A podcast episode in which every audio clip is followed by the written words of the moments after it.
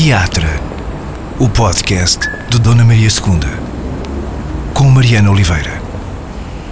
E começa o primeiro teatro de fevereiro. A minha convidada de hoje é alguém que anda desde 2016 a pôr poetas no palco, ou a dar palco aos poetas no Dona Maria II, à razão de um poeta por mês eh, no Clube dos Poetas Vivos, eh, um exercício partilhado pelo Dona Maria II e pela Casa Fernando Pessoa, ou à razão de vários poetas por semana, quando o clube e o teatro tiveram de passar para casa da primeira vez uh, que isso aconteceu. Teresa Coutinho, atriz, uh, criadora, uh, porteira do Clube dos, dos, Poetas Vivos. Obrigada, Teresa, por vires ao Obrigada, teatro. Eu. Sabes que há aqui uma, uma, uma, grande coincidência, podíamos dizer que foi procurada, mas não seria bem verdade, portanto é mesmo uma coincidência de pleno direito, que é, no dia em que este episódio do podcast for ouvido pela primeira vez, passam exatamente cinco anos sobre a primeira edição do, do Clube dos Poetas Vivos, ah. foi 2 de fevereiro de 2016. Sim. Portanto, neste dia, há cinco anos, uh, o Clube dos Poetas Vivos uh, reunia pela primeira vez. Queres lembrar-nos, para começar desse dia 1, um, como é que começou tudo? Esta Sim. ideia de convocar, eh, no fundo, uma assembleia à roda da poesia e de um poeta. Quero, até porque lembro esse, esse, dia com muita, muita alegria, muita ternura. Uma assembleia muito democrática em torno da Hélia Correia. Eu estava muito nervosa, uh, o átrio encheu muito para além das minhas expectativas e tivemos leituras de um livro da, da Hélia, bem, bem atual, aliás, com muitas das coisas que a Hélia escreve, mas chamado Terceira Miséria. E nós fizemos a leitura na íntegra desse livro da Hélia.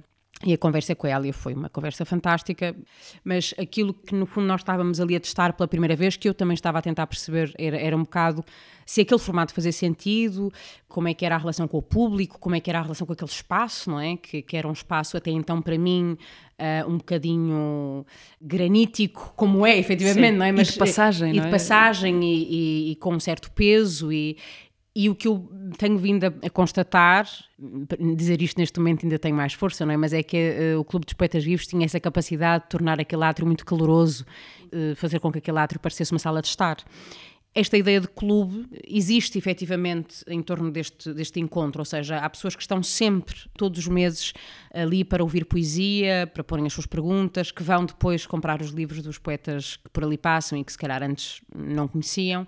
E então criou-se um bocadinho uh, uma onda de, de, clube, de associados, se quisermos. Já vamos falar de algumas novidades que o clube tem para os próximos tempos. Antes queria perguntar-te, já conhecias a Elia Correia antes desse primeiro momento? E esta pergunta junto já a outra, que é, o clube tem-te servido como pretexto para conheceres e te aproximares de pessoas que já conhecias de leitora e que finalmente tiveste um pretexto para os convidar. Sim, eu conheci a Hélia como leitora. Uhum. Um, conheci ela como leitora, vou tentar dizer isto assim da maneira mais, ao mesmo tempo que não seja muito reveladora, mas acho que não posso deixar de dizer. Eu conheci ela como leitora, mas antes de fazer o clube, porque estava muito nervosa, e depois acabou por se tornar uma prática na minha maneira de preparar o clube, e eu quis me encontrar com ela, obviamente. Contactei a Hélia para nos encontrarmos, porque achava que a conversa tinha que ser uma conversa, enfim, dentro do possível cúmplice, e, e, e que ela tinha que se rever na, na naquele encontro. Uh, e ela disse que sim, claro, que eu ia ter com ela à Sintra, a casa dela, sem problema nenhum. E lá fui eu, no meu carro, uh, muito nervosa, com uma série de perguntas na minha, no meu caderno preparadas, assim, perguntas muito a achar, não é? Que estava a embrenhar-me o mais possível na obra dela. E, e chego à casa dela e ela recebe-me da forma mais, enfim, gentil possível e faz-me, oferece-me um chá, nós ficamos a conversar e acabámos por conversar sobre muitas coisas e quando dou conta tinham passado duas horas e nós não tínhamos falado sobre as perguntas e eu fico muito aflita e digo, Elia, eu não pus as perguntas que lhe queria pôr e ela, ai, mas não há problema nenhum, nós combinamos outra vez, isso não, não há problema nenhum. Eu vou à minha vida, combinamos uma segunda vez. O mesmo se passa, eu vou ter com a Elia, falamos, ela oferece-me um chá, conversamos sobre muita coisa, sobre os gatos, que ela gosta, que ela gosta muito e eu acabo a pensar, meu Deus, passaram duas horas e eu ainda não lhe perguntei, eu queria ter perguntado, e ela diz-me, não há problema, combinamos outra vez. e eu vou uma terceira vez a Sintra e encontro-me com a Hélia, aí já quase amigas, não é? Enfim, eh, e aí disse, Hélia, desculpe lá, mas eu, eh, vamos começar pelo essencial, eu tenho aqui uma série de perguntas que gostava de discutir consigo, e ela diz-me, oh Teresa, ainda não percebeu que eu não quero que me exponha agora. e, e, eu acho que essa foi a, eh, a experiência que depois moldou, digamos, a minha prática no clube, que é eu encontro-me efetivamente com uh, aqueles poetas fora dali, ou seja, geralmente há um encontro prévio, nunca falamos sobre as perguntas que vão ser uh, discutidas no, no, Teatro Nacional, falamos sobre outras coisas. E isto para dizer que conheci a Elia assim, tive essa sorte de, enfim, de ser convidada para tomar chás e falar sobre tudo menos sobre o Clube dos Poetas Vivos. Essa história parece uma fábula quase no final, com a sabedoria da... Sim, mas a Elia, é, a Elia, eu acho que a Elia tem essa capacidade e esse universo de, de ela é um bocado como uma maga uh, que nos convida para um universo levemente onírico, levemente, enfim, misterioso, uh, ainda por cima em Sintra, não é? Portanto, poderia muito bem ser uma fábula. Acho que ela é uma ótima personagem uh, dessa fábula, sim. E Teresa, aos cinco anos, o clube já, já se tornou uma instituição respeitável, não é? Se juntarmos todos os nomes que já passaram pelo clube desde 2016, já dá uma, uma bela antologia de, uhum. da poesia portuguesa contemporânea. Há novidades a caminho aí nesta primeira meia década de, do clube. Desde logo, a, a sede uh, do Clube dos Poetas Vivos vai passar a ser uh, dupla. Uhum. Isto quando voltarmos, claro, ao, ao registro presencial. Sim. Vai passar a ser uma vez no Teatro Dona Maria II uhum. e depois na, na Casa Fernando Pessoa. É, é uma espécie de sistema de, de residência alternada. Sim, no fundo, vem também de uma vontade eh, de, das duas instituições de, de efetivamente partilharem este acontecimento, partilha física do momento, da celebração, não é? No fundo, que não tinha sido possível antes também por questões mais logísticas, que têm a ver com o espaço da Casa Fernando Pessoa, e que acho que pode ser muito interessante porque também nos pode trazer um público novo, obviamente também nos trará surpresas que se calhar não imaginamos, mas, mas a mim interessa muito ver o que é que pode sair daí dessa mudança de, de, de espaço, como tu disseste, residência alternada, é um bom, é um bom termo. Essa é uma novidade. A outra é que o clube vai passar a, vai passar a chegar também mesmo a quem não pode chegar a ele fisicamente, uhum. que serão muitas pessoas, através do som, eh, para além da, eh, da presença, o clube vai passar a viver também em podcast. Exatamente. Queres falar disso? Como é que vai ser? Sim, uh nós já tínhamos, em relação à, à questão da, da, residência alternada, já tinha sido uma questão discutida eh, com algum tempo. O podcast vem muito também responder à experiência que nós tivemos durante a, a crise pandémica, não é? E o confinamento do ano passado, em que o clube online chegou a muita gente, teve uma adesão inacreditável, foi muito comovente uh, fazer aquele clube, aqueles meses semanalmente. Aliás, esses registros continuam no YouTube. E esses é? registros estão no YouTube, exatamente. Mas em relação ao podcast, foi essa vontade que nos ficou de permitir que o clube continuasse a chegar a quem não pode estar fisicamente no, no Teatro Nacional ou na Casa Fernando Pessoa, porque chegam-nos muitos pedidos, não é? Muitos pedidos de, de ou de gravação, ou de ter acesso ao arquivo, e, e também não é justo, não é? Não é justo para a sessão, porque a maneira como a ação é filmada para efeitos de arquivo não é a maneira certa para poder ser, enfim, vista por um espectador que está confortavelmente em sua casa a assistir a uma sessão de, de conversa e de poesia. Portanto, queríamos encontrar um lugar em que a qualidade da sessão e a força da ação fosse mantida. Portanto, achámos que o podcast era uh, o formato mais, mais potente, digamos assim. No teu caso, a poesia veio antes do teatro? Qual é que foi a ordem de chegada dos dois eh, interesses, à criança ou à adolescente que tu eras? Olha, é engraçado, essa pergunta é, acho que na verdade vem um bocadinho como um casal indissociável, ou seja, eu eu, eu, era uma teatreira, aquilo que se chama uma, uma teatreira, uma criança muito teatreira, de muitas uh, uh, encenações em casa e muitas brincadeiras e mesmo algumas mentiras. Eu lembro-me lembro sempre desta coisa que eu fazia à minha mãe, que era chegar a casa e dizer que tinha feito qualquer coisa na escola que não era verdade, mas que eu sabia que a minha mãe ia achar chocante. Ao mãe zanguei-me, atirei uma cadeira à professora, ou, e a minha mãe ficava durante um minuto muito angustiada e depois eu desfazia a mentira. E aquilo que me entusiasmava era justamente aquele momento em que eu levantava a possibilidade de uma realidade que eu sabia que me era inacessível, porque obviamente tinha dois dedos de cabeça e sabia que não podia tirar uma cadeira à professora, nem a professora teria feito nada para o merecer, mas aquele levantamento daquela possibilidade alternativa e absurda quase, não é? Mas também verosímil para a tua mãe poder acreditar nem que fosse por um A minha mãe acreditava porque eu durante algum tempo ainda tive algum crédito e portanto a minha mãe achava eu, até porque eu não, não fazia essas coisas, portanto, se, se, dizia uma coisa dessas, a minha mãe achava alguma coisa aqui aconteceu e, e a Teresa perdeu a cabeça, quer dizer, pronto. Uh, depois comecei a não ter crédito e a minha mãe começou a perceber que eu gostava de pregar essas partidas, mas isto para dizer que eu tinha muito esse hábito, enfim, de, de, da mentira, de fingir ou de, ou de encenar, digamos assim, e depois comecei, através dos meus pais, a ler poesia também muito cedo, porque eles gostavam muito e lia-se lá em casa. E eu acho que foi aí que eu pensei, que bela maneira de encenar, porque tu tens as palavras, já lá tens palavras que não são tuas, são muito melhores do que as tuas, mas podes criar à volta delas qualquer coisa. E portanto, eu aí, obviamente, não, ainda não conhecia textos escritos para teatro, o teatro propriamente dito era uma coisa que ainda, ainda me era um bocadinho distante, mas a poesia já não, e, e em voz alta. E comecei a perceber que através daquelas palavras podia levar o poema para uma, um, um, lugar onde ele no papel não estava, não é? Não, não, percebi que se podia criar à volta daquelas palavras uma espécie de, lá está, da mesma realidade alternativa que eu criava com as mentiras e as brincadeiras. Havia poetas pela tua casa? Passavam lá poetas? Nós tínhamos, sim, nós tínhamos alguns amigos. A minha, meus pais tinham alguns amigos que eram poetas. A minha mãe eh, e o meu pai, mas a minha mãe, sobretudo, porque privou com ela desde muito cedo, era muito amiga da Ana Luísa Amaral. Uhum. Uh, e é muito amiga da Ana Luísa Amaral. E a Ana Luísa frequentava a nossa casa. Uh, a Rosa Maria Martelo, que também já esteve no clube, também era muito amiga da minha mãe. Depois, um bocadinho mais tarde, eu comecei a frequentar um, um, o círculo do Pinguim e de alguns bares onde se liam, eu li na minha adolescência, onde se, lia, onde se lia poesia e onde também passavam uma série de poetas do Porto e pessoas que são poetas também, mesmo que não escrevam. Sei lá, lembro-me de ver o Reininho uh, numa dessas sessões, e o Rui para mim é um poeta, à sua maneira, um poeta musical, mas é um poeta da vida, e, uh, e portanto eu lembro-me de ver o Rui e isso ter um efeito poético em mim. Portanto, sim, uh, tinha alguns amigos que eram poetas e, e tive a sorte de me poder cruzar ali no Círculo do Porto um bocado às escondidas, não é? Ninguém me ligava nenhuma, mas com algumas pessoas que tinham, uh, digamos, essa, essa aura uh, à sua volta. Mas depois passaste de pessoa que frequentava o Pinguim, por exemplo, para pessoa que ocupava já o palco lá. Depois. Sim. Isso foi muito mais tarde? Sim, depois comecei é, é, importante dizer que eu tive, gosto sempre de dizer isto, se estamos a falar dessa altura, eu tive um grupo de teatro amador, uh, tive um grupo chamado A Fazer Cenas e que nós uhum. criámos no, no nosso décimo ano e, portanto, aí o teatro ocupou uma grande parte da minha vida. Nós apresentávamos os nossos espetáculos na paróquia de Lessa, lembro-me sempre, uh, e fizemos o Chekhov, foi o nosso, o nosso primeiro espetáculo, o Urso do Chekhov. Portanto, a, a poesia e, a, e o teatro foram sempre andando de mãos dadas.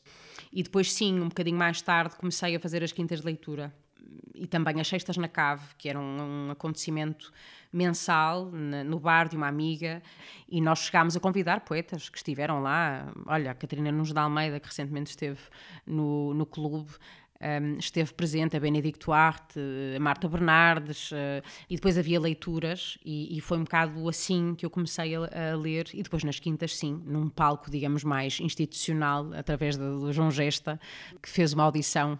Havia, uma, havia audições para dizeres de poesia, uh, e eu fui fazer uma audição ao Teatro de Campo Alegre, e acabei por ficar. É, é, curioso porque a, a, natureza da poesia e da escrita em geral, uh, ou o sítio de onde isso vem criativamente, é um bocadinho o contrário da performance pública, não é? Do, do confronto uhum, com, uhum. Com, com, plateias. A frase mais dita por escritores deve ser aquela ideia de que, de que escrever é uma coisa profundamente solitária. Uhum. Isso, isso da, da, partilha pública, pergunto, pelo menos em relação a certos autores, obriga-te a forçar uma coisa que não é natural para eles, que não é o lugar de conforto deles? Não, não diria forçar, não te, não te vou mentir. Eu acho, acho que para muitos autores é, é uma revelação ouvirem as suas palavras ditas por outros redimensiona o poema. Alguns dizem é como se não fosse meu já, não é? Uhum.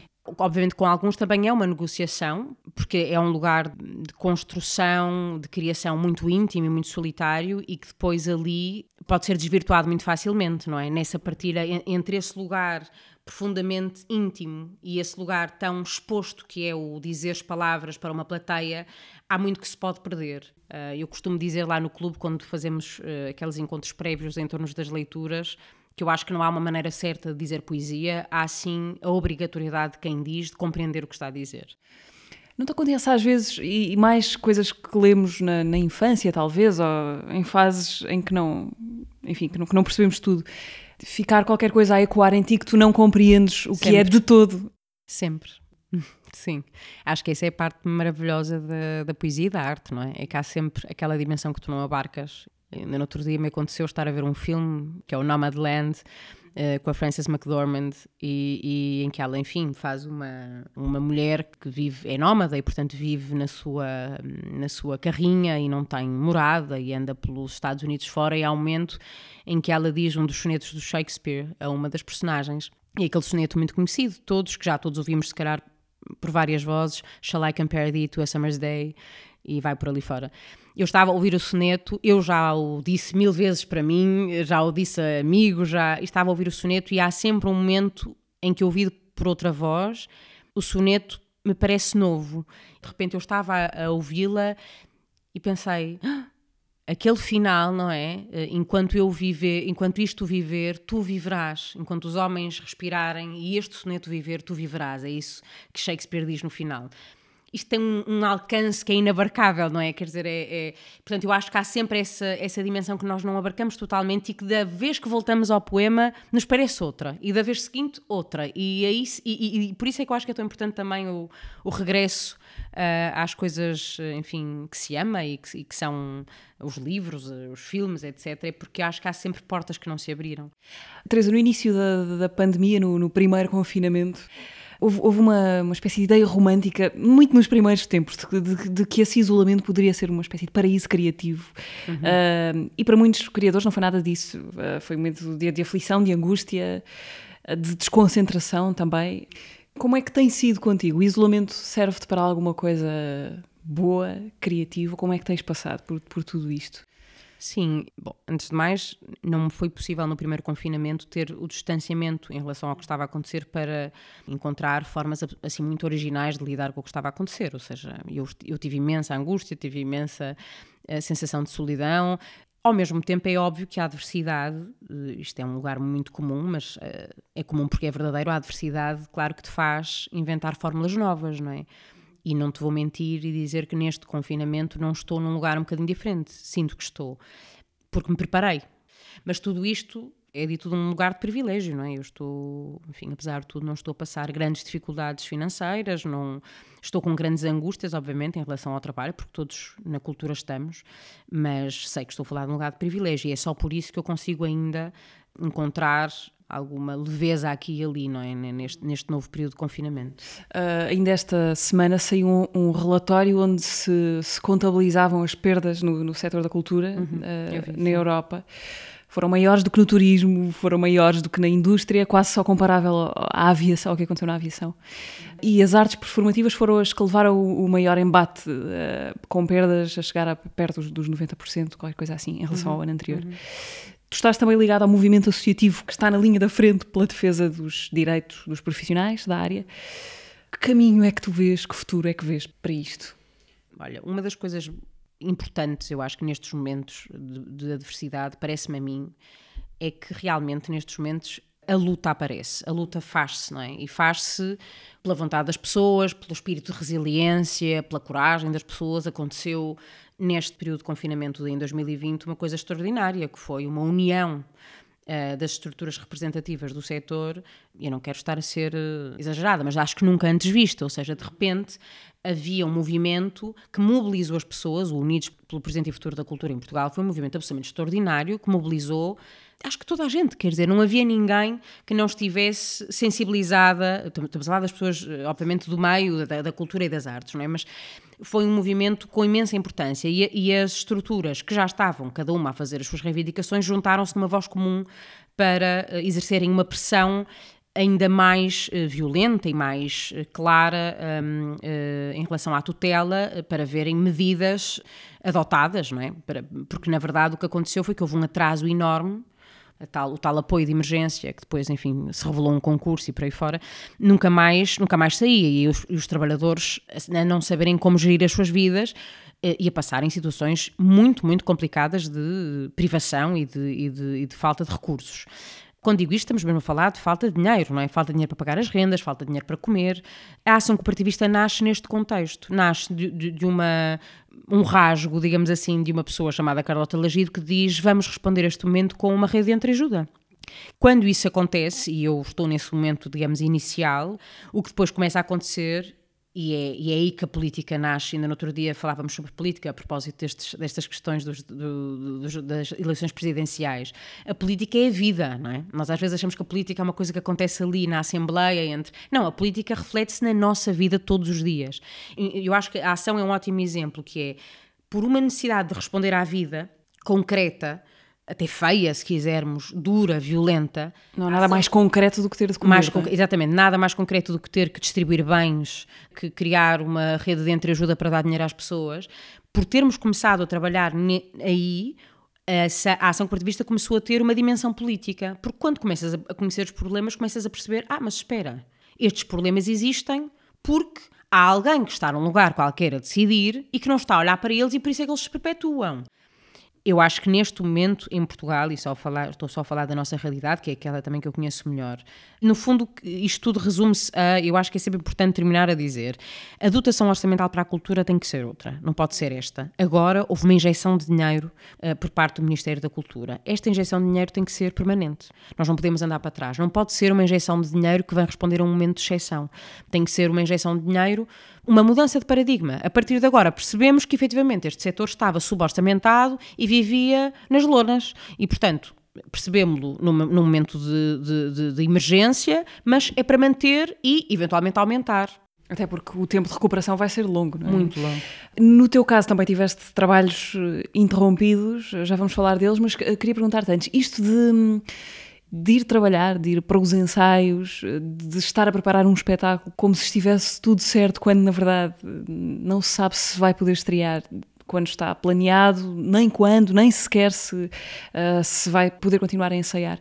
E julgo que agora estavas muito numa fa nessa fase, não é? Uhum. No teu caso, como é que acontece essa gestão uh, da incerteza quando, na verdade, é um trabalho que exige que estejas muito investida nele? Uhum. Só faz sentido dessa maneira não há nada que me dê mais prazer do que estar a trabalhar em equipa. Isto por causa do, de, da tua pergunta, de criar dos criadores, dos sozinhos, criadores sozinhos, e que eu acho que é um lugar muito importante, também do qual eu não consigo abdicar. Partilha, mas... a, a, a, partilha é criativa. Sim, sim, sim, sim. Até porque é aí que muitas das vezes nós saímos dos nossos, das nossas convicções inabaláveis, não é? E há alguém que nos diz, pá, mas isto é um grande problema que é e tu de repente, ah, pois é, tínhamos esquecido que há esse pequeno pormenor. Portanto, não há nada que me deixe mais feliz do que o trabalho em equipa, não é? O solo estava num momento especialmente feliz, porque já tinha sido interrompido ano passado.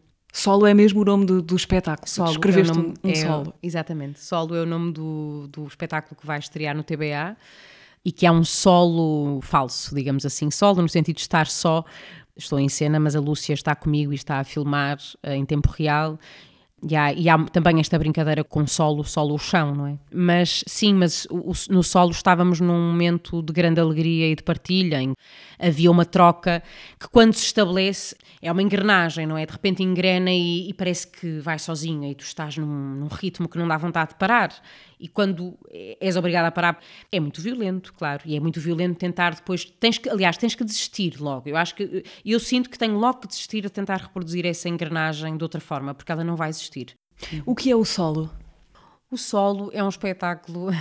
Por falar em tempos de, de isolamento e de cada um na sua bolha. Sim, um solo. o solo, o solo é um espetáculo que começa com uma vontade minha de olhar para uh, os exemplos de beleza, os exemplos de, de, feminino, de mulheres que nos foram sendo dados pelo cinema e pelo teatro, geralmente criados por olhares masculinos, não é?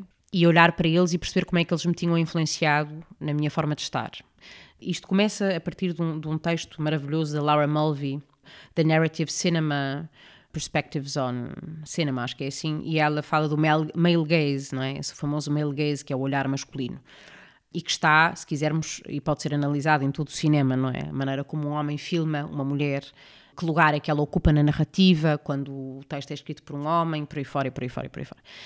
E, claro que depois eu começo a escrever o texto e o que é que eu percebo? Que na verdade este texto tinha para efetivamente comunicar uma série de coisas que estavam. Olha, é um bocadinho como tu dizias há pouco, não é? Há aquela parte que não é abarcável e na criação é igual. Há uma motivação que tu não sabes bem explicar e que se calhar é no fundo aquela que depois cose tudo, que não é explicável, não tem nada a ver com o que tu leste, tem só a ver com uma espécie de instinto cego teu de, de, de fazer de uma determinada maneira. E quando eu estava a escrever, comecei a perceber: espera lá, mas eu não posso estar só a falar destes exemplos e da Laura Mulvey, eu tenho que tornar isto mais pessoal. O que para mim não foi fácil, confesso-te, porque tenho sempre este, quando estou a criar, sobretudo, e não me aconteceu assim tantas vezes, mas já me aconteceu estar a criar isto e eu estar em cena nas minhas criações, e há uma espécie de pudor, não é? Eu estou a ensinar, ensinar-me e, portanto, estou a tentar ao máximo pôr o meu ego de atriz de lado e pensar só que eu sou o veículo da minha, da, da minha, do meu pensamento, da minha, do que eu quero dizer. E estou um bocado até, se quiseres, a massacrar a atriz e a dizer, não, eu lembro-me no meu primeiro espetáculo, isto é uma parte, mas tem graça, que, fiz, era a partir da, da obra da Duras, e fiz com uma colega, a Constança Carvalho Homem, e, e, eu decidi que tínhamos que estar de costas para o público. E a Constança dizia: Mas caramba, isso não é um bocadinho demais? Eu dizia: Não, é de costas, tem que ser de costas, o público não, não vê a nossa cara. Pronto, uma coisa assim um bocado fundamentalista, que claro que tinha a ver, obviamente, com a obra da Duras. Mas quer dizer, pronto, aquilo podia ter sido trabalhado de muitas maneiras. Isto para dizer que, em relação ao solo, o que foi acontecendo é que o texto se foi tornando cada vez mais próximo de mim e neste momento é um texto entre a pesquisa e o autobiográfico. E, como é que tu eh, lidas, ou achas que vais lidar, uma vez que o espetáculo ainda não estreou, com essa questão da, da intimidade em, eh, em palco? Um, a, a, ficção, de certa maneira, dá cobertura ao, ao pudor? Um, estou a servir vinho, para quem ouvir, estou a servir-me vinho e vou passar aqui a garrafa para o outro lado. um, se a ficção dá cobertura ao pudor, eu acho que não dá toda a cobertura ao pudor. Uh, acho que o pudor existe. Eu tenho algum pudor. Uh, tem, tem sido também interessante explorar esses limites do pudor, não é? E, e também os limites de, da exposição. O pudor e a exposição andam de mãos dadas, não é?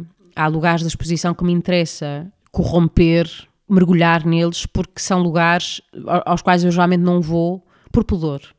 E acho que aqui, estando a falar de imagem, seria um bocadinho desonesto eu ir para a cena falar de uma série de, enfim, de, de exemplos e de uma teoria já de alguém que escreveu e não pôr a mim como, uh, digamos, cobaia dessa experiência, não é?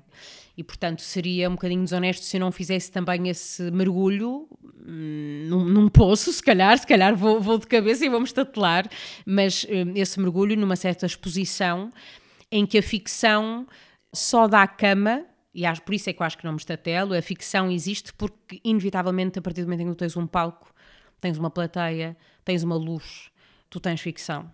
Não é? Ninguém que entra naquele palco é efetivamente ele próprio, eh, nem tu, não é? Se, se lá decidires entrar. Dizer eu não é o mesmo que dizer eu fora do palco. Exatamente. Nós estamos a conversar no, no rescaldo de umas eleições presidenciais uhum. e por isso lembrei-me de falar sobre o eterno debate. Uh, outro, Sim um dos últimos espetáculos que levaste a cena num palco, mas que já vinha de um projeto anterior para televisão. Uh, o Eterno Debate, o que é um exercício muito, muito, muito irónico, também muito melancólico, de, de, sobre a discriminação de género, uh, uhum. em que tu usas o dispositivo do, do, debate, mas de certa maneira invertes as premissas. Uh, uhum. Só lá estão mulheres e o único homem que lá está quase não fala e quando tenta falar é constantemente atropelado, há uma espécie de boicote permanente ao que ele vai dizer. Uh, além de que é um debate onde nunca se chega a debater nada, a não ser os códigos do próprio debate, sim, talvez. Sim. O Eterno Debate é autobiográfico ou ainda é autobiográfico? O Eterno Debate, primeiro, hoje já não é o que era naquela versão para uhum. televisão, porque houve algumas camadas que foram acrescentadas, sobretudo porque me parecia que faltava uh, esta coisa inacreditável que é, independentemente de tu estares no fundo de uma hierarquia que te oprime, tu também consegues, por razões outras, oprimir os outros. E isso é inacreditável. E, e digo isto porquê? Porque neste, nesta versão, digamos, nesta última versão, há uma câmara woman que está lá, que é completamente enxovalhada pela diretora do programa, mas que ainda assim aproveita o seu momento de pequeno poder para enxovalhar o homem. E isso acho que me faltava um bocadinho na versão inicial, esse espetáculo tem um lado, obviamente, de, de, sim, autobiográfico, se quiseres, de, de experiência na pele. Eu, eu, eu, achei, quando comecei a escrever o espetáculo, que não poderia falar destas questões sem, sem puxar um bocadinho a, a corda e levar um bocadinho ao absurdo, porque acho que é no lugar do absurdo também que os espectadores conseguem rir-se de si próprios sem se sentirem completamente ofendidos ao ponto de, de desligarem a televisão. Sim, ou de, de... As pessoas não gostam de se sentir atacadas. Exatamente. É e eu acho que, e o riso que, que há, ali uma, há ali uma oportunidade inacreditável no lugar do humor, que é quando tu aproveitas aquela brecha que é muito pequenina, tem que ser assim muito bem calculada, que é entre fazer rir, mas deixar desconforto ainda, e só fazer rir e a mensagem foi-se. E eu acho que o eterno debate, isto se calhar sou eu a ser pretenciosa, mas tenta estar nessa brecha em que faz, eh, cria riso, cria, enfim, cria humor, momentos de humor, mas traz algum desconforto. E é aí que eu acho que a mensagem passa. Este, este foi um tempo em que muitos de nós certamente viram muitos debates. Tens receio dos, eh, dos tempos que nos esperam já ali à frente? Voltando ao rescaldo das eleições, uhum. uh, tens uh, receio que, que, possam ser tempos de mais uh, retrocessos do que progressos? Ou achas que há conquistas que não voltam atrás? Eu nunca acho que há conquistas que não voltam atrás. Eu acho que as conquistas são sempre muito preciosas e, e porque geralmente são fruto de muito trabalho e muita insistência e muitas baixas. têm que ser tratadas justamente como isso, como sendo pequenas preciosidades, não é? Conseguimos agarrar, agora vamos estar aqui a cuidar disto e a fazer a manutenção disto para não se voltar a perder. Portanto, não, eu não acho que estejamos num momento muito sorridente. E não é para puxar a brasa à minha sardinha, mas acho mesmo que a cultura e a educação têm o papel da linha da frente. Portanto, sim, estou muito preocupada e, como te dizia, no, no, no dia seguinte às eleições presidenciais, acordei a pensar temos que fazer qualquer coisa. Hoje, em conversa com, com amigos, uma amiga lembrava uma frase do Saramago que é: um, Não tínhamos pressa, mas não percamos tempo. Eu acho que é exatamente isso. Teresa, já falámos sobre o solo que vais ter em breve no, no, no, Teatro do Bairro Alto em Lisboa. Este ano acho que também voltar à Dona Maria II. Sim. Sem ser para coordenar uma sessão do, do Clube dos Poetas Vivos, vais voltar com uh, Distante, um espetáculo uh, previsto para no momento em que falamos, para maio e junho deste ano no Teatro Nacional Dona Maria II. Que texto é este, Distante? Distante é um texto da Carol Churchill, que é uma dramaturga inacreditável, mas apesar de tudo, uma dramaturga pouco levada à cena em Portugal. Quando pensei em fazê-lo e quando comecei, começámos a falar em fazê-lo, eu e o Teatro Nacional, não tínhamos noção uh, do que viria aí, não é? Neste momento o texto é profundamente atual. A Carol cria uma realidade distópica em que, a dada altura, as personagens começam a acreditar que a natureza e os animais têm uma orientação política. Uh, tu percebes que há que, que, vivem, não é muito claro, e a Carol Churchill é muito inteligente nisso porque nunca te dá efetivamente as ferramentas todas para perceber que sociedade é aquela, não é? Que nível de opressão vivem aquelas personagens? Percebes que se calhar é um regime totalitário porque há uma série de restrições, mas não é claro. No fundo, é muito sobre o medo. Para mim, o texto é sobre o medo. É, é, sobre o medo levado ao ponto da perda de, de, sanidade, não é? E em que aquelas personagens começam a acreditar que os animais, os, os, os cães estão do lado dos chineses e, e, e, o vento sopra do lado dos franceses e, e acaba com uma personagem a não conseguir atravessar um rio porque não sabe de que lado é que o rio está. É impressionante. Ainda hoje tive uma reunião sobre ele, sobre o texto, com, com uma atriz e falávamos sobre isso. É um texto que em vez de envelhecer, parece que, que rejuvenesceu. Uh, Teresa, nesta parte final da conversa, queria voltar uh, ao Porto, ao tempo do, do, do haver cenas. Uh, haver cenas, não, a, a fazer, fazer, a fazer cenas. cenas. haver cenas podia ser, sei lá, um clube de, de cinema. A vontade de criar espetáculos existiu sempre em ti? A noção de que querias criar as tuas próprias coisas acompanhou-te também desde cedo? Sim, eu acho que sim. Eu acho que sobretudo a noção de que queria criar. Ou seja, não sabia se queria criar hum, espetáculos ou se queria criar ou se queria desenhar e, e criar telas, digamos assim, ou se queria criar roupa. Eu tive um, um momento de, de, muita dúvida na, na, adolescência em que queria ter ido para Belas Artes, depois achei que queria tirar cinema, na verdade, e a escrita também. Portanto, eu, eu naturalmente tinha essa, digamos, essa vontade de criar as angústias de uma adolescente, mas eu punha-as no meu diário, escrevia sobre elas, com todo ao mesmo tempo o respeito e o carinho por aquela época e por uma ideia de desalinho, digamos assim, que eu acho que é importante não perder. Desalinho no sentido de estar desnorteado mesmo, acho que há um desnorte que tem que acompanhar a criação e que nós muitas das vezes, quando estamos ao serviço da Ontem morreu o Lars Noran, isto agora é um parênteses, mas o Lars Noran uma vez disse numa entrevista aquilo de que os artistas devem ter mais medo ao mercado. E eu percebo o que ele quer dizer. Acho que esse, essa ideia de desnorte, nós permitirmos esse desnorte, permitirmos esse desnorte e também essa, esse ato falhado, não é? O ato falhado é uma das coisas mais potentes na criação. E isso foi uma coisa que me acompanhou na adolescência. Obviamente que eram, eram atos falhados porque não, não, enfim, não resultavam em nada de muito palpável. Mas, no fundo, tinham... No, o objetivo essencial era cumprido, que era hum, deixar-me dormir melhor. que acho que no limite dos limites, hum, enfim, se a criação serve realmente para alguma coisa, acho que tem dois objetivos, digo eu, acho que tem muitos, mas dois serão, um, quebrar a cabeça da humanidade, no bom sentido, abrir a cabeça da humanidade, e o outro, livrar-nos dos nossos fantasmas. Jornalismo nunca, jamais. Jornalismo nunca, jamais. Uh, então porquê que foste lá parar? Fui lá parar, olha, um, um bocadinho por falta de coragem de lá estar, de seguir essas, esses lugares da, da, da, da criação e do rasgo, que eram muito vitais para mim, mas ao mesmo tempo que eu achava que não podiam fazer parte da vida, porque não se vive assim, não é? A vida é uma coisa séria que tu tens que levar um, de acordo com uma série de, de normas e eu achei, eu tô, já estou tão desalinhada, não é? Por várias razões pessoais, não é? Que tinham a ver com aquela altura da descoberta sexual e tudo mais. Já me sentia tão desalinhada que pensei, bom, se eu ainda por cima sou artista, então está mesmo tudo, tudo estragado, não é? E, e na altura os meus pais também uh, me aconselharam uh, nesse sentido. Acho que havia um bocado aquele hum, eterno preconceito em relação ao artista, não é?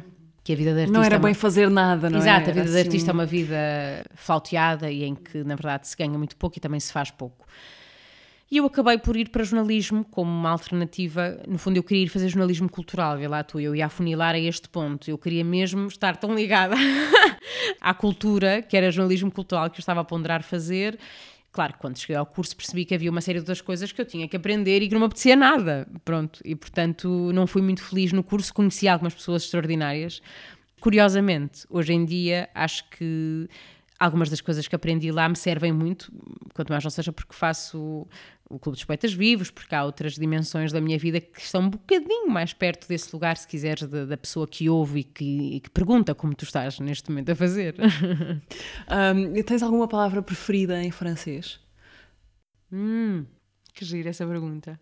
Isto porque tens uma relação muito próxima muito, com, com muito, o francês. Muito, é muito gira essa pergunta, na verdade. Há uma palavra de que eu gosto muito uh, em francês, que é uma espécie de, de. Nem é bem uma palavra, é uma interjeição, que é hélas. Gosto de Hélas, como gosto de Mademoiselle. Teresa, vou querer levar de ti uma sugestão uh, de leitura, eventualmente, já, já me vais dizer, mas antes vamos ficar com uma espécie de fotografia áudio do último episódio do teatro. Foi com o David Pereira Bastos. Uh, andámos muito pela sua Praça dos Heróis uh, e ele fala agora. Outra das frases-chave uh, desta peça para mim é, é, hoje na Áustria há mais nazis do que em 1938. Eu não sou um encenador. Eu sou ator. Isto é tudo da minha mãe, isto vem tudo da minha mãe. A minha mãe, uh, acho quase que foi atriz, ou não foi atriz, porque ela era militar, então ela foi para a medicina. A única coisa que eu espero quando vou ver teatro é que um gesto do espetáculo que passe por um ator que me toque. Eu adoro trabalhar com a mala voadora, eu adoro a família da mala voadora. Tenho uma dívida de gratidão. Foi quando eu saí de um buraco e foi ao ir para a mala que saí desse buraco. Eu tenho dois lados, um muito calmo e um muito ansioso, e gosto dos dois. Às vezes estava à noite na cama a tentar dormir e começava a imaginar-me na prova do monólogo, o coração começava a bater e eu, eu epá, tenho que resolver esta merda, não quero ficar nisto para o resto da vida, não é? Mariana, eu cumpri as regras todas ok? Pela arte teatral, contra o público, contra, sempre, só contra. David Pereira Bastos, convidado ainda de janeiro do Teatro. Os episódios do Teatro estão disponíveis nas plataformas do costume, Spotify, SoundCloud, Apple Podcasts e também no YouTube. Teresa, uma sugestão. Acho que já estás aí com ela à tua frente, Uma sugestão, olha, estou... Eu, na verdade, ia fazer, se tu me permitires, duas sugestões pequeninas, rápidas. Uma é. Há uma coisa que saiu que é a Antologia Dialogante da Poesia Portuguesa, com escolha e apresentação da Rosa Maria Martel, Nássir e Alvim. E que tem. Eh, é muito interessante porque coloca, como diz o, o título, não é? Em diálogo poemas uh, de autores, ou seja, autores que responderam a poemas canónicos, se quisermos, com outros poemas. Até porque se aplica ao momento, eu gostaria de ler a resposta do Jorge de Sena à meditação do Duque de Gândia sobre a morte de Isabel de Portugal, da Sofia de Melo Breiner. E o Jorge de Sena diz assim: Sobre um verso de Sofia de Melo Breiner: Nunca mais servirei Senhor que possa morrer. Nunca mais servirei quem possa morrer. Nunca mais servirei quem morra. Nunca mais servirei mortais. Não mais servirei mortais. Jamais servirei mortais. Não servirei mortais. Não servirei. Da antologia dialogante, Dialogante de poesia portuguesa. de poesia portuguesa. E outra, assim, eh, outra sugestão eh, que saiu da edição Sem Cabeças, das edições Sem Cabeças, perdão, é esta carta à vidente do Artaud, e se calhar posso ler eh, muito rapidamente, assim, um bocadinho. Deixa-me pedir-te isto. Vamos guardar o, Ar- o Artaud e depois acabamos com, com essa leitura. Queria meter aqui uma, uma, uma pergunta que te trouxe de, de uma poeta viva, eh, uma poeta viva que já participou no, no clube, que é também uma prosadora viva, além de estar também ligada ao teatro, por exemplo, a partir da tradução de textos eh, para teatro. Gostava que ouvisses essa pergunta. Olá Mariana, olá Teresa. A minha pergunta para ti, num mundo agora tão polarizado, como é que o nosso trabalho, teu, dos atores, dos escritores, dos músicos e de todos os artistas, pode servir de ponte entre uns e outros, já que parece mesmo que o corte de anos e anos dessa fita que une as coisas do mundo e as coisas do espírito é que veio também deixar as pessoas tão desorientadas. Como é que podemos levar sossego, ou, ou se não sossego, perspectiva? Eu digo levar tudo isto, mas não só àqueles que pensam como nós, aos outros, porque ao nosso lado está sempre um outro. Como é que podemos nós oferecer um papel agora conciliador, mesmo àqueles que não estão habituados à arte e que precisam de perspectiva, tanto como os outros? Anda tudo à briga, anda tudo a defender o, o próprio jardim, mas eu acho que a briga principal, a primeira, parece-me que antes de ser com o outro é, é com o próprio eu. As pessoas estão zangadas, estão assustadas e têm as mangas arregaçadas. De que maneira é que tu achas, Teresa, que o trabalho da arte, neste caso do teatro, pode servir de, vamos lá, árbitro, mediador deste grande combate de boxe entre uns e outros, entre o eu e o eu? Tu achas que nós, nas artes, também precisamos de sair do nosso próprio canteiro, das velhas brigas do salão, até de nós mesmos, para levar alguma coisa lá fora ao outro? Tantas perguntas, mas é, é tudo a mesma. E tu sabes. Um beijo. Como é que queres responder a estas muitas perguntas numa? Da Matilde Campilho. Ah, bom ouvir a Matilde, bom ouvir a Matilde. Ahm, olha, acho que hum, vou responder à Matilde, antes de mais, dizendo que me faça essas perguntas todas. Depois, dizendo que acho que nós falhamos. Falhamos. Não estamos a chegar a toda a gente. Como diz a Matilde, não é no salão que chegamos a toda a gente, não é sequer nos palcos que chegamos a toda a gente. Nós chegamos a toda a gente educando, e quando, quando digo educando, não é todo num, de um ponto de vista paternalista ou eu tenho que me educar, eu tenho que me educar para poder transmitir, para poder dialogar e para poder chegar a esse outro tão distante de mim que nem me passa pela cabeça, uh, se calhar, sentar-me a conversar com ele. Como é que isso faz? Eu acho que a arte tem esse papel inacreditável e neste caso vou focar no teatro porque é, digamos, a, a minha é o meu território. O papel inacreditável do teatro é que num palco nós podemos reproduzir tudo. Tudo é possível. Todas as ditaduras, todas as liberdades, todas as violências, todos os crimes, todas as, as absolvições, todos os amores, todas as mortes, tudo é possível no teatro. O teatro tem essa capacidade. E mais, consegue fazer isso, que o cinema também consegue, por exemplo, mas consegue fazer com um extra. É que quem está a ver está lá. Está naquele momento a ser chamada àquela assembleia para testemunhar aquele momento.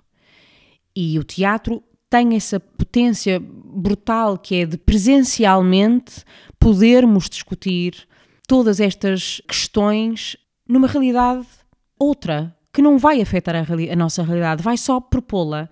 Vamos só propor uma realidade diferente e pensar sobre ela. E depois voltamos às nossas realidades, esperemos nós mais uh, sensíveis, se calhar transformados, se calhar até uh, com um ímpeto revolucionário, se calhar até profundamente desiludidos, se calhar angustiados. Mas a força do teatro é essa: é a de propor uma realidade alternativa que pode ser qualquer uma, pode ser a mais distante, na verdade, uh, daquela que nós acreditamos, justamente como exemplo daquilo que nós queremos rejeitar, pôr longe, eh, chamar atenção para, por aí fora. O que eu acho que falta, e o teatro e as artes e a cultura podem fazer, é sair das suas salas, sair das suas instituições e chegar a toda a gente. Porque a cultura, as artes e agora afunilando o teatro, são efetivamente das pessoas. O direito à cultura não é um direito dos artistas, é um direito do público. Quanto mais houver esta desigualdade de investimento eh, em zonas específicas do país, como as zonas metropolitanas de Lisboa e do Porto, e depois as outras zonas remetidas para um, enfim, um, um investimento muito diferente, mais se vão sentir estas desigualdades. Eu acho que o papel dos artistas é chegar às pessoas. E, como diz a Matilde bem, como é que se chega àquele outro, mesmo aquele outro que nos parece tão outro, não é? Eu acho que é com humildade, na verdade, com alguma humildade em relação àquilo que são as nossas experiências, as nossas circunstâncias. Eu sou eu e as minhas circunstâncias, como dizia o Ortega Gasset, não é? Nós somos sempre as nossas circunstâncias. Ninguém acredita num discurso de extrema-direita ou de outra ideologia só porque sim. Acredita porque efetivamente acredita, porque acha que aquele discurso vai responder às suas necessidades e à sua mundividência. E, portanto, o que está se calhar a faltar é que nós sensibilizemos e nos sensibilizemos, também nós artistas, para essa diferença e para deixarmos de estar no nosso poleiro a dizer: ai não, mas estas pessoas, que disparate, são todas, não sabem. Onde é que elas andaram? Saíram agora de onde? De onde? Que arrogância é essa nossa e inclume, não é? A falar do outro, desse lugar de, de sobranceria, como se nós tivéssemos visto qualquer coisa que ele não viu. Então ponhamos-nos nós no lugar desse que vê essa coisa. Porquê que a vê assim, não é? Eu acho que o papel da arte, o papel da cultura, o papel dos artistas, o papel dos escritores, como a Matilde e, e tantos outros, é chegarmos a essas pessoas, estabelecermos diálogos que não, não podem ser diálogos de eu venho aqui transmitir-te esta mensagem depois vou à minha vida e olha, uh, amanhã-te lá com ela, vê lá se aprendes, vê lá se... Não pode ser. Tem que ser um diálogo construtivo, duradouro, de igual para igual, em que efetivamente se faça da experiência o papel principal. Não é do discurso, é da experiência. Eu lembro-me sempre de uma amiga, não, não interessa estar aqui a referir, mas que tinha esta obsessão com criar um grupo uh, de teatro no seu, no seu bairro, um bairro desfavorecido, difícil, e criou. E fez lá textos que para nós se calhar seriam impensáveis de serem feitos naquele contexto. E esses textos foram compreendidos, discutidos e provavelmente, quero eu acreditar, tocaram as pessoas que, que, que os trabalharam. Despertaram-os para outras realidades. E esta minha amiga o que mais me dizia era: caramba, o que eu aprendo, o que eu não sabia. Portanto, isto efetivamente é uma troca, não é? Eu sento-me aqui contigo, não faço a menor ideia de quem tu és, nem tudo quem eu sou, mas há aqui o potencial brutal de ser uma troca porque tu estás aqui. É? Tu não podes desligar esta, esta não via. posso ouvir um bocadinho agora e guardar um bocadinho Exatamente, para depois. tu não podes ir embora. Tu estás aqui e se quiseres ir embora, eu tenho a, ainda a força, que é isto que o teatro nos dá, e eu gostava mesmo que isto ficasse, que é, se tu quiseres ir embora, eu ainda tenho a possibilidade de tentar demover, de ir embora. E nós podemos ainda ficar aqui numa negociação, pode ser a noite toda, mas eu posso não querer que tu saias da minha sala.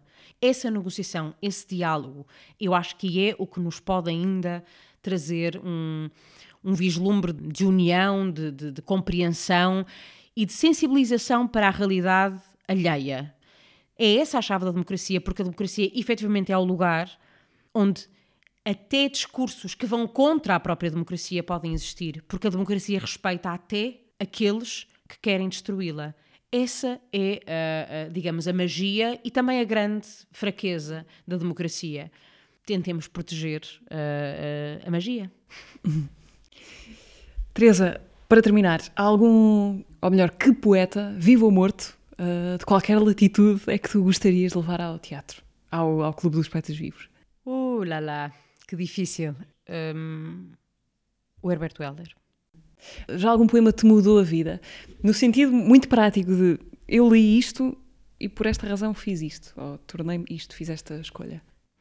Sim. Olha, por exemplo, estávamos a falar do Herberto, eu li A Faca Não Corta o Fogo e mudou a minha vida, sem dúvida nenhuma. Li um poema do Herberto já na fase eh, em que o Herberto estava, hum, portanto, na Porta Editora e, portanto, estava neste, nesta leva de livros antes da sua morte, em que saiu Servidões, e o, o Herberto tem um poema muito curto de, duas, de dois versos que diz dos trabalhos do mundo corrompida que servidões carrega a minha vida. Este poema mudou a minha vida, um, porque me fez perceber que este pode ser o pensamento e a reflexão que eu tenha um dia que esteja perto do fim da minha vida. Poemas de, por exemplo, da Alejandra Pizarnik, penso que se chama Sala de Psicopatologia, foi um poema que mudou a minha vida. É um poema sobre o seu internamento psiquiátrico e é um poema de uma brutalidade e de uma violência que te faz pensar, olha, justamente nessa questão do outro e de, de o que é que é normalidade, ao mesmo tempo, como é que se enquadra na nossa sociedade hoje em dia tão cheia de preocupações com o que é que fica bem, como é que nós nos eh, movimentamos da maneira certa, como é que nós nos fazemos ouvir da maneira certa, como é que é tudo tão certo e depois aqueles que efetivamente rasgam tudo o que é certo porque, porque têm uma doença mental ou por outras questões, porque simplesmente estão desalinhados. Onde é que eles se enquadram? Como é que eles são tratados? Esse poema da Alejandra Pizarnik é absolutamente incrível. Tu chegas ao fim a pensar muitas das vezes que uh, esse desfazamento às vezes é uma grande lucidez. E aí está também uma coisa muito interessante relativamente à criação, que é o limite entre a loucura e a sanidade, não é? E onde é que, onde é que a criação uh, brota. Mas esse poema da Alejandra Pizarnik, por exemplo, mudou a minha vida. Poemas do António Gancho mudaram a minha vida. Poemas da Luísa Neto Jorge mudaram a minha vida. Da Sofia mudaram a minha vida. Teresa, muito obrigada. Quero agradecer-te uh, muito por esta conversa. Vamos acabar com, com a tua leitura do, do Artaud, mas deixa-me só fazer já as despedidas todas para depois seres a última voz de, deste episódio. Lembro que, apesar de nestes dias estarmos sempre a conversar sobre areias movediças, o que se diz hoje rapidamente deixa de ser uh, verdade amanhã, mas com toda a incerteza que temos pela frente, o que podemos dizer sim é que o Clube dos Poetas Vivos vai voltar em breve ao Dona Maria II, também à Casa Fernando Pessoa e ao formato uh, do podcast. O teu solo também há de estrear em breve no Teatro do Bairro Alto e voltas também ao Dona Maria II ainda este ano com o texto Distante. Vamos ao, ao Arthur? Vamos ao Artaud, então. Uh, vou tentar uh, ser breve. Carta à vidente. A senhora adiciona o ponto de fogo, a ponta da estrela à linha trêmula da sua hesitação. Nem julgado, nem me julgando, pleno sem fazer nada, integral sem me esforçar. Era a felicidade apesar da vida. Enfim, não temendo mais que a minha língua grande e espessa demais que a minha língua minúscula bifurcasse, quase não tinha mais por que remoer os meus pensamentos. No entanto, ingressei em sua casa sem terror, sem sombra da mais ordinária curiosidade. Apesar disso, a senhora era mestra e oráculo e surgia diante de mim como a própria alma e Deus de meu destino medonho. Ser capaz de ver e me dizer que nada daquilo que é sujo ou secreto seja obscuro, que todo o recôndito se revele, que o recalcado se apresente enfim a esse olhar belo e panorâmico de um juiz absolutamente puro, capaz de discernir e prescrever, mas que ignora a sua força esmagadora.